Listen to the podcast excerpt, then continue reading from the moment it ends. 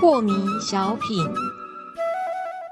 张讲师您好，有一位听众朋友，他想请教讲师，他说啊，因为亲戚多嘛，所以都会有婚丧喜庆啊。他说这位亲戚呢，他是绝对不拿商家送的那个毛巾，呃，所以想请问讲师，这个是个人的心理作祟，还是说真的有要注意的地方？比如说我们就是人家婚宴的时候呢，我们拿那个糖果，我们很喜欢，觉得很有喜气的感觉。可是到了商家拿那个毛巾，觉得晦气是吧？呃，大家都有这种心理障碍啊。是古人在丧礼的时候，为什么都会发一条毛巾呢？这原因就是因为古人是一个很敦厚的民族嘛。是嘛，如果有亲友过世呢，悲从中来，难免要流泪嘛。嗯哼，我忘了带手帕，对不对？所以啊商家会很体恤这个来送葬的人的心情，所以准备了一些手帕。嗯哼，啊，那演变到现在就是变成大毛巾了。是好，另外一个作用呢，就是呃送葬的时候要抬棺木嘛，然后后面的跟随的亲友要走很远，人生最后一天他会想办法尽量把他送上山头嘛。是，好那把它送上去走好远的路，不是就会流汗吗？嗯那流汗呢也需要擦汗水嘛，那流泪也需要擦泪水嘛。是哦，所以会很体恤的准备的，这是对人对亲族的一种关怀。是好，那拿的人也就是方便嘛。好，好像是每个家族来嘛，他都会发一条。这个意味其实就有一点像去餐厅的人总是要擦擦嘴，他就会发一个湿的纸巾，嗯其实都是差不多意味的是这个心啊。意，对，就这个心意而已嘛。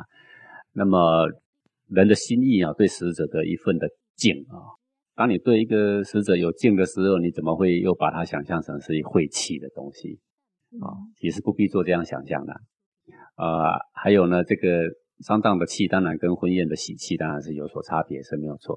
啊、但是呢，任何东西过了水或过了火之后呢，它的气品也就化掉了。哦，过了哦水之后，对，你就水龙头打开，用水把它洗一洗。好嗯这个气呀、这个东西呀、不论你什么气，借水则止。好，学地理的人听到这句话就会知道，是好，地理龙脉再怎么强的气，等它碰到水的时候，它就在那边结穴啦。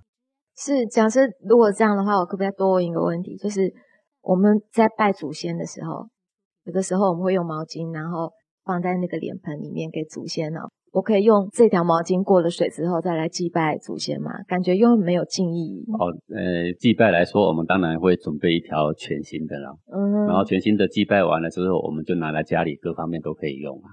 对啊，那你从这个办丧事的地方拿来来供奉祖先，这其实也不敬啊。也不敬。对呃，我们认为呃不好的东西，我们自己先用；是我们认为好的东西，我们供给厂商用，这是最基本的恭敬的心态嘛。是呃，现在变成说，我你认为有晦气的东西，哎，这个拜拜的时候拿出来给祖先用啊，这个心态上就不对了。所以讲是就是这个敬很重要。比如是说是，对于这个商家，他拿毛巾给我们的这个心意，我们要有一个敬，其实所有的礼数，其实就是为了一个敬这个字而已嘛。啊，都是为了当你敬内心怀着敬的时候，不论你外面怎么安排、怎么作为，我觉得啦，八九都不离十啦。是好、是就像一个母亲，内心对小孩怀着爱，她不论怎么作为，根本也没人教，根本以前也没当过母亲，但她所做出来的作为，天下间每个母亲，对不对？那种爱小孩的姿态，不都差不多吗？是的，啊，那么我们对人对事有一个敬的时候，不论你参加婚礼丧礼，你不都是差不多会有一个作为出来吗？对对不对？